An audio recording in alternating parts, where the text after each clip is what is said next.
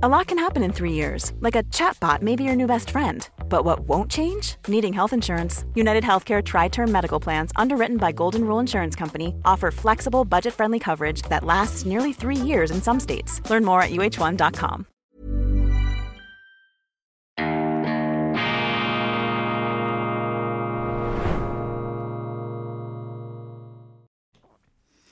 Grüezi miteinander, ganz herzlich willkommen und einen wunderschönen guten Morgen, meine sehr verehrten Damen und Herren, liebe Freunde, vor allem in Deutschland und in Österreich. Ich begrüße Sie zur internationalen Ausgabe von Weltwoche Daily, die andere Sicht, unabhängig, kritisch, gut gelaunt, am Mittwoch, dem 8. November 2023. Ganz herzlichen Dank unsere Veranstaltung in Dresden Patzelt und Köppel über Deutschland. Unsere Diskussionsveranstaltung ist bereits ausverkauft, ist ausgebucht. Wir freuen uns riesig über das große Interesse und wir überlegen uns, ob wir es hinkriegen, bis dahin auch eine Aufzeichnung zu realisieren, damit alle, die es nicht geschafft haben, ein Ticket zu ergattern, dass sie sich das auf unseren Online-Kanälen anschauen können aber große Dankbarkeit für Ihr Interesse, für Ihr überwältigendes Interesse. Die Veranstaltung in Dresden, die Weltwoche on Tour, on the road, könnte man sagen, im Gespräch mit einem äh, ausgewiesenen Politologen in Dresden, den ich sehr, sehr schätze, das ist offensichtlich auf Anklang gestoßen. Vielen herzlichen Dank. Jetzt müssen wir einfach noch liefern. Jetzt müssen wir sozusagen dem Druck der Erwartungen gerecht werden. Aber seien Sie versichert, das beflügelt uns. Ganz wichtig in der heutigen Zeit.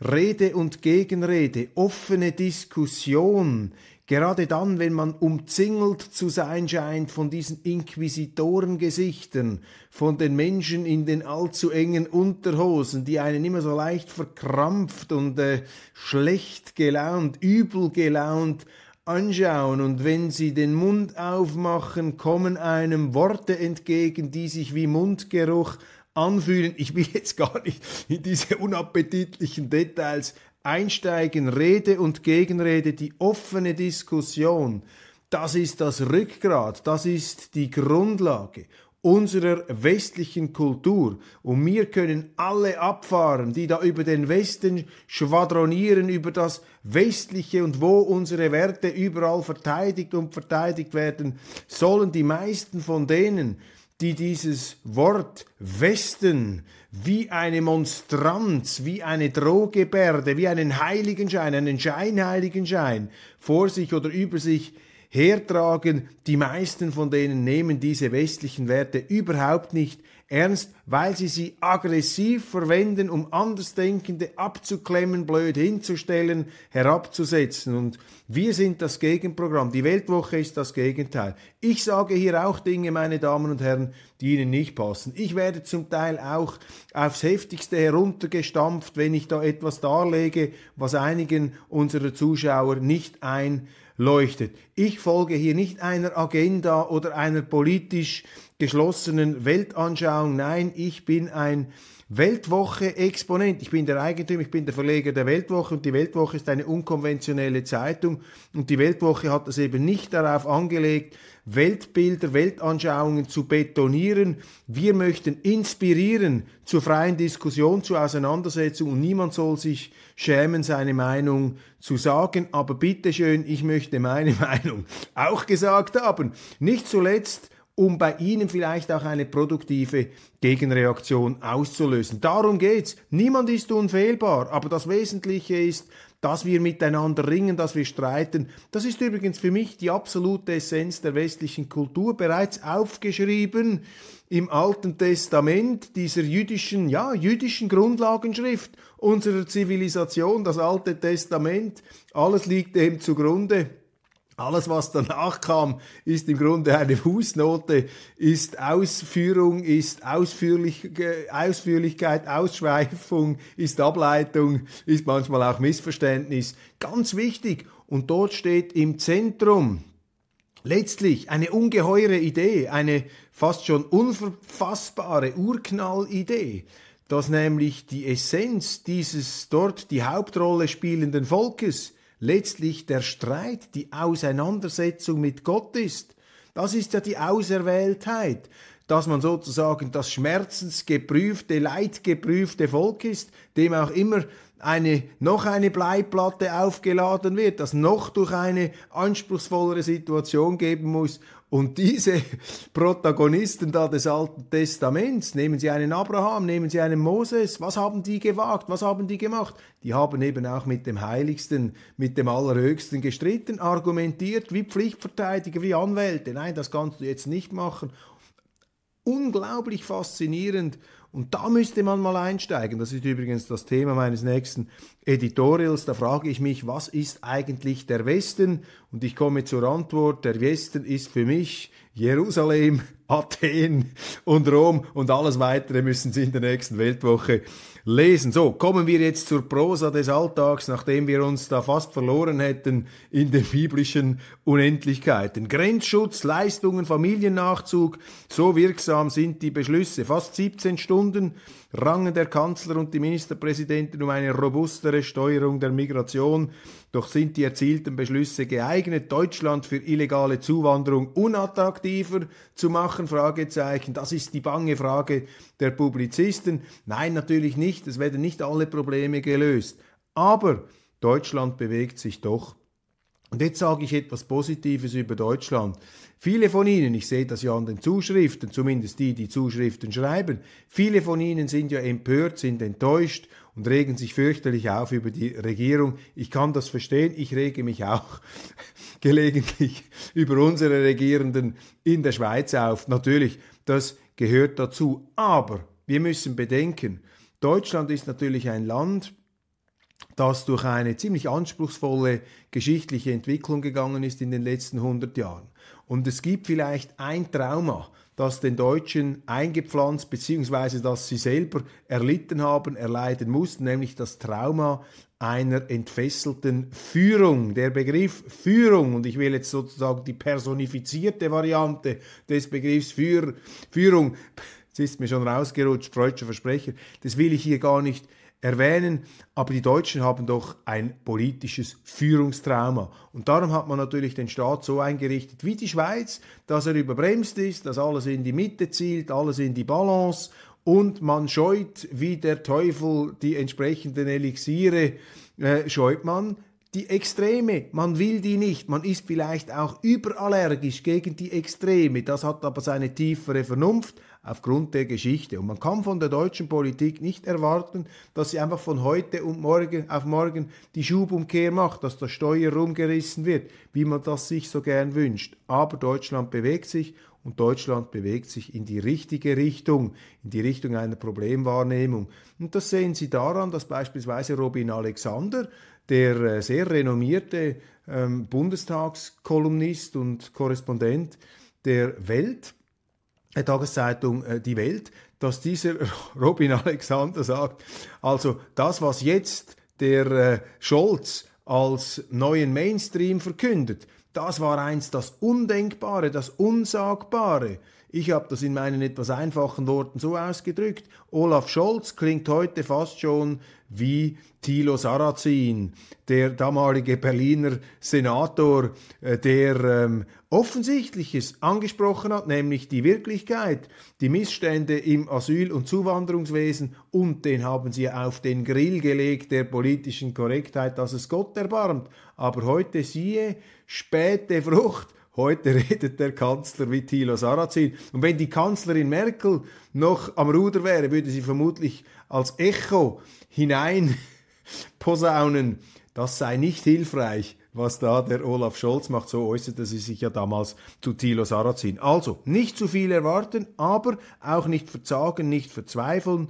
Die ähm, Deutschland bewegt sich da in eine richtige Richtung und auch diese Missstände im Zusammenhang mit dem ähm, Israel-Thema, äh, mit dem ganzen Gaza-Krieg, das ist fürchterlich. Natürlich diese Demonstrationen, auch die antisemitischen Ausfälle. Ich rede übrigens darüber mit dem früheren Herausgeber der Zeit auf äh, Weltwoche Online in unserem äh, Newsstream, in unserer Perlenkette der Nachrichten und wir äh, zerbrechen uns auch den Kopf, den Kopf darüber, was ist da, was steckt da dahinter, was ist das Problem. Fürchterlich, aber auch das sind Episoden, das sind Erfahrungen, die vielen Leuten jetzt doch ähm, ja, den letzten Zwick an der Geisel gegeben haben. Man muss etwas ändern. Und natürlich, es gibt dann wieder die politisch Korrekten, die sich melden und die sich aufregen, dass zum Beispiel die als rechts geltende Tages äh, Wochenzeitung Junge Freiheit ein Interview gemacht hat mit dem Bruder von Benjamin Netanyahu. Das empfindet nun der ähm, renommierte Autor der Welt, Alan Posener, als schändlich und wohlfeil. Ja, da würde ich mich jetzt etwas abregen. Ist doch gut, ist doch immer von Vorteil, wenn sich da unterschiedliche Organe, unterschiedliche Portale mit etwas auseinandersetzen, dass einer eine andere Meinung macht oder mit, hat oder mit jemandem redet, mit dem man vielleicht lieber selber reden würde, das ist doch kein Grund für die Kritik. Dann sehe ich interessant, die Theater seien leer. Nach Corona seien die Theater in Deutschland nicht mehr so richtig in die Gänge gekommen. Die äh, Leute bleiben zu Hause, das Publikum hat nicht mehr so große Freude und das äh, bestürzt nun die Chronisten, vor allem die Theaterkritiker, die dann natürlich auch irgendwo um ihre Lebensgrundlage fürchten. Woher kommt diese Publikumskrise? Ich kann es Ihnen verraten, meine Damen und Herren, woher sie kommt. Diesen Schrott, den viele Theater heute aufführen und der dann auch noch mit Preisen bedacht wird, das will einfach niemand mehr sehen. Wenn ich ins Theater gehe, dann will ich, dass dort, wo Shakespeare draufsteht, auch Shakespeare drin ist und nicht irgendein Re Regietheatermäßig preisgekröntes Verhunzungsspektakel, dass da ein paar Insider und Erleuchtete gut finden, aber für jeden einigermaßen noch normal denkenden Menschen ist das einfach nur ein verrätselter, eitler Unsinn. Also wenn das Theater, da bin ich überzeugt, wenn das Theater wieder zurückkehrt zu den Stoffen, auch zu einer authentischen, von mir aus auch modernen Bearbeitung, aber eben nicht diese eitle, verideologisierte, fürchterliche, das haben wir zum Teil auch in Zürich am Schauspielhaus, wenn sie auf dieser Schiene weitermachen, ja, dann schauen das am Schluss wirklich nur noch die Kulturbürokraten an, die das Ganze künstlich am Leben halten, allerdings mit ihren Steuergeldern. Wayne Rooney, ich habe beinahe bis zum Umfallen getrunken, schonungslose Alkoholbeichte des äh, Fußballers, der Rekordtorschütze von Manchester United, erzählt, wie er zu Beginn seiner Karriere sich wegen des Drucks, der auf ihm gelastet hatte, hemmungslos betrunken hat. Alkohol ist eine ganz große, ganz eine, eine heimtückische Droge. Und es gibt dazu ein tolles Interview, das Richard Burton, ich glaube 1977, der bedeutende walisische Schauspieler, gegeben hat in einem amerikanischen Talkprogramm. Und Richard Burton dort wieder einigermaßen ausgenüchtert, schlank. Er sah ja aus wie ein Gott in jungen Jahren und hatte eine Stimme, die mich immer wieder umhaut. Und dort in diesem Gespräch erzählte er mit einer geradezu poetischen Kraft von der Problematik des Trinkens und auch seinem Mitgefühl mit allen Trinkern und Leuten, die ein Alkoholproblem haben. Und er gibt dort auch zu, er, er habe das noch nicht im Griff. Er sei zwar ein Mensch mit großer Selbstdisziplin, äh, die es ihm auch erlaubt habe, im Beruf Furore zu machen, aber ohne die Hilfe seiner Frau, damals war das äh, die Susie Hunt, die ehemalige äh, Frau des äh, Autorennfahrers, eine wunderschöne ähm, ehemalige Fotomodell-Blondine, und sie habe ihm geholfen, da etwas aus dieser, äh, aus dieser Misere, aus diesem Loch heraus zu finden. Aber sehr, sehr berührend, wie sich da Richard Burton äußert. Life is full of what ifs. Some awesome, like what if AI could fold your laundry? And some, well, less awesome, like what if you have unexpected medical costs? United Healthcare can help get you covered with Health Protector Guard fixed indemnity insurance plans. They supplement your primary plan to help you manage out of pocket costs. No deductibles, no enrollment periods, and especially no more what ifs. Visit uh1.com to find the Health Protector Guard plan for you. Hey, it's Ryan Reynolds, and I'm here with Keith, co star of my upcoming film, If, only in theaters, May 17th. Do you want to tell people the big news? All right, I'll do it. Sign up now and you'll get unlimited for $15 a month in six months of Paramount Plus Essential Plan on us. Mintmobile.com slash switch. Upfront payment of $45 equivalent to $15 per month. Unlimited over 40 gigabytes per month. Face lower speeds. Videos at 480p. Active Mint customers by 531.24 get six months of Paramount Plus Essential Plan. Auto renews after six months. Offer ends May 31st, 2024. Separate Paramount Plus registration required. Terms and conditions apply if rated PG. Der Alkohol natürlich, äh, ja, gerade auch in, in Großbritannien wie auch in Teilen der Schweiz. Die Schweiz übrigens ist auch ein Land äh, vieler Alkoholiker. Wir haben, glaube ich, pro Kopf einen sehr hohen Weinbesuch, also Weinkonsum. Das muss man aufpassen, vor allem im November.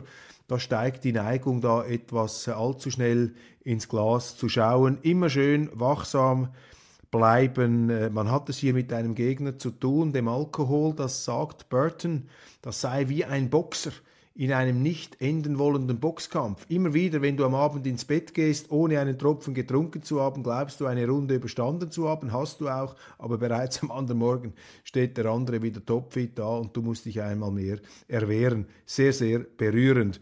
Millionenboni gezahlt, trotz Schulden, fürstliche Gagen für Benkos Manager René Benko das Wunderkind, der Wunderknabe, der Wunderunternehmer, bei dem die Bäume auch nicht in den Himmel wachsen. Er hat da nun ernsthafte Schwierigkeiten. Ich habe mich mit äh, österreichischen Kollegen unterhalten, die da intensiv recherchiert haben. Da hing ja die ganze Politik drin. Alfred Gusenbauer, der frühere Minister, der frühere Kanzler Österreichs, andere Politiker sind da drin. Das ist mir immer etwas suspekt, wenn Unternehmer äh, Politiker in ihren Aufsichtsräten haben. Das zeigt, dass man da die politische Beziehungspflege großschreiben muss. Vielleicht ist das auch in einem Land wie Österreich ähm, zwingend notwendig, ähm, aufgrund der vielleicht etwas anderen Positionierung des Staates in der Wirtschaft. Das kann ich zu wenig beurteilen.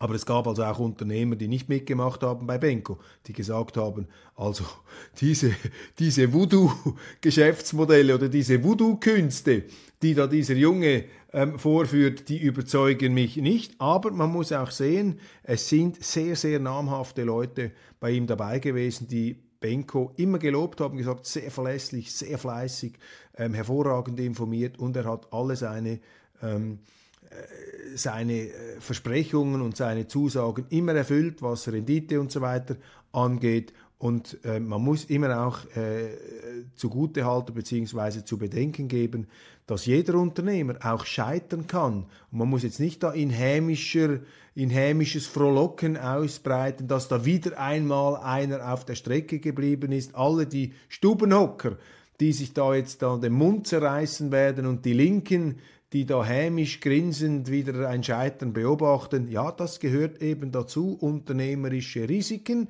Und ein Unternehmer, das ist eben die Marktwirtschaft, kann eben auch scheitern. Der haftet mit seinem persönlichen Vermögen. Das ist hier das große Thema. In Österreich gibt noch zu reden ein Tweet, das ich interessant finde, das genau diese Überheblichkeit und Arroganz zum Ausdruck bringt, die vielen dermaßen auf den Wecker geht, dass sie einfach die Nase voll haben von den Regierenden, von den Medien, von allen, die da bei diesem Zirkus mitmachen. Und wir haben da einen Tweet von einem Hatschi Bankhofer.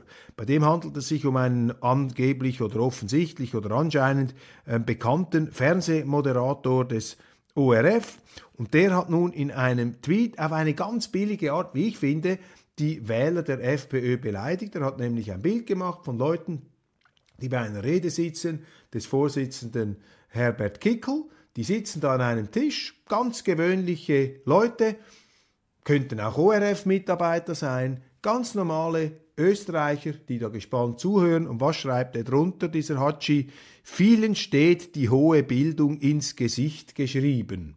Vielen steht die hohe Bildung ins Gesicht geschrieben, hahaha, ha, ha, das ist dann hinzugedacht, hämisch. Also, wenn man jetzt schon von der Physiognomie anfängt zu schließen, dann muss ich sagen, also wenn ich jetzt das Bild da von Hatschi Bankhofer anschaue, ja, abgesehen von der Brille, sieht das jetzt auch nicht sehr ähm, gebildet aus, wobei er hat einen schönen Bart, hier ist noch ein Mikrofon. Also nein, wenn man damit anfängt, dann muss man sich also auch nicht wundern, wenn sich nicht nur die Theatersäle leeren, sondern wenn am Schluss niemand mehr bereit ist, seine Fernsehgebühren zu bezahlen. Das ist eben diese salonfähige Herablassung, diese salonfähige Arroganz, die den Leuten zu Recht auf den Wecker geht und die sie eben durch Liebesentzug, durch Vertrauensentzug ahnden, um dann natürlich von diesen Hachis noch mehr auf die Mütze zu kriegen.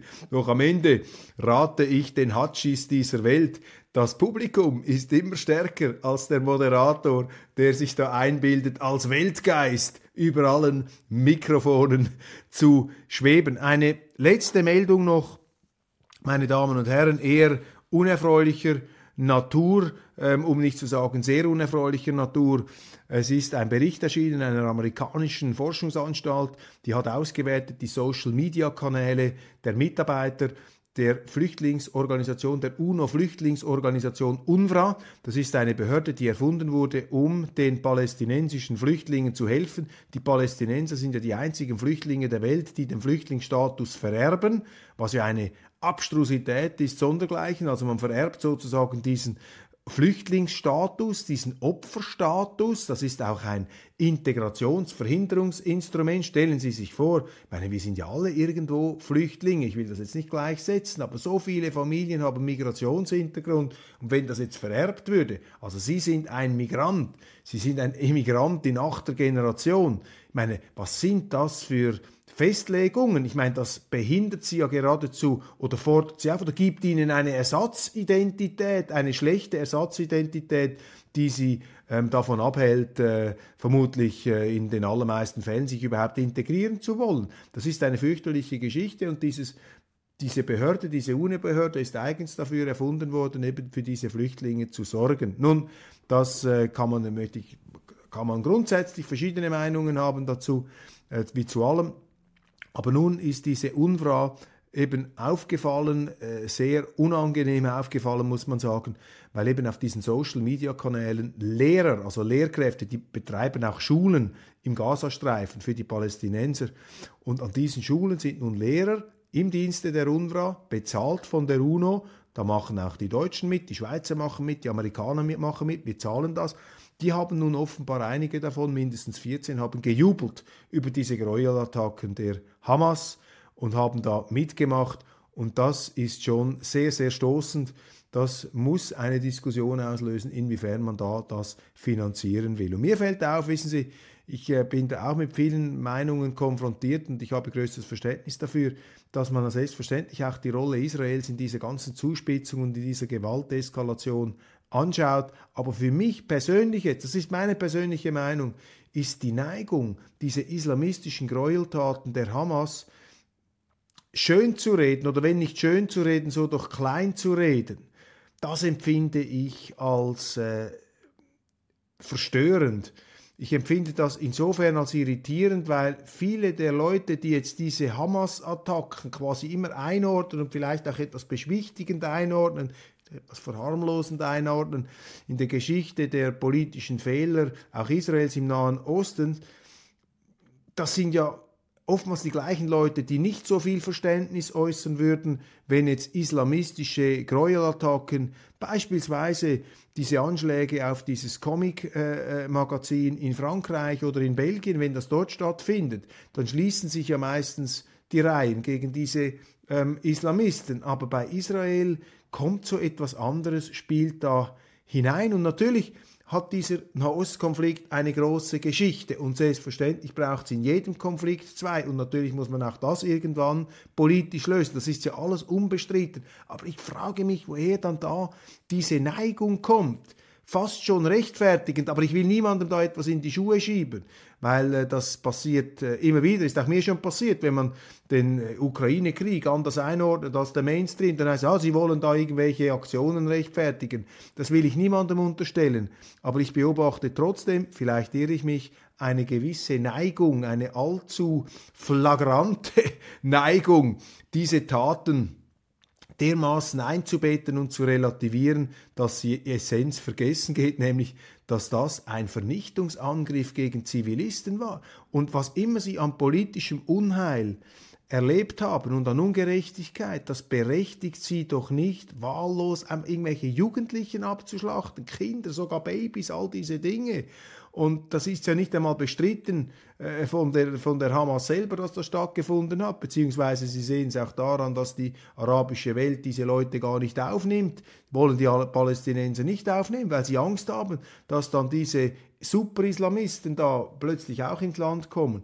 Also das ist schon eine, eine Sache, ja, die muss man wirklich, äh, finde ich, äh, genau anschauen, aber äh, wir, sind, wir sind gespannt. Wir sind vom Fernsehen nun dazugekommen, von der hohen Bildung und von der niedrigen Bildung und vom österreichischen Rundfunk und ich möchte jetzt auch wieder zu dem Thema zurückkommen, weil das, äh, das andere ist äh, zu, äh, zu drastisch da mit der, ähm, mit der UNRWA und diesen Themen. Vielleicht noch ein letzter Punkt in diesem Zusammenhang dass ähm, Donald Trump nun 10 Prozentpunkte auch in wichtigen Swing States in den USA vor Joe Biden liegt, vor dem Amtsinhaber.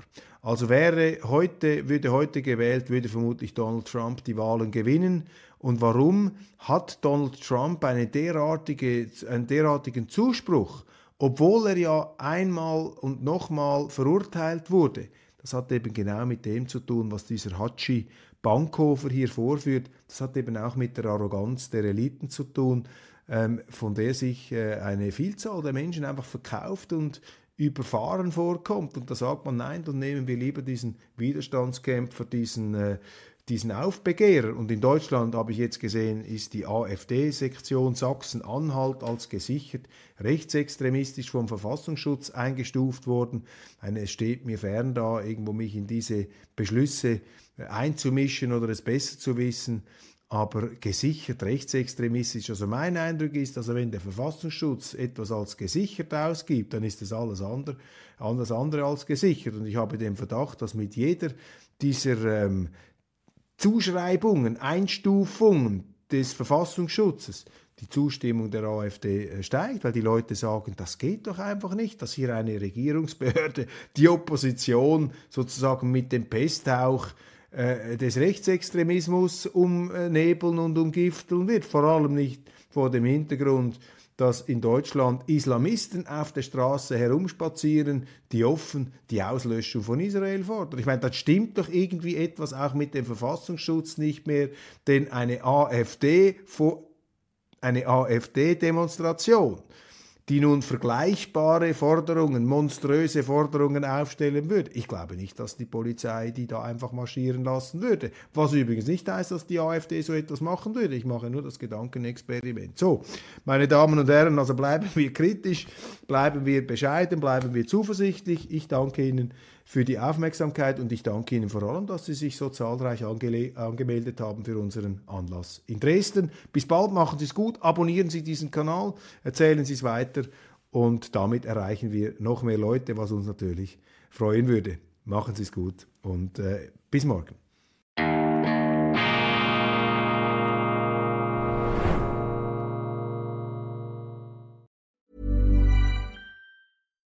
We're on a budget, we still deserve nice things. Quince is a place to scoop up stunning high-end goods for 50 to 80% less than similar brands. They have buttery soft cashmere sweaters starting at $50, luxurious Italian leather bags, and so much more. Plus, Quince only works with factories that use safe, ethical, and responsible manufacturing.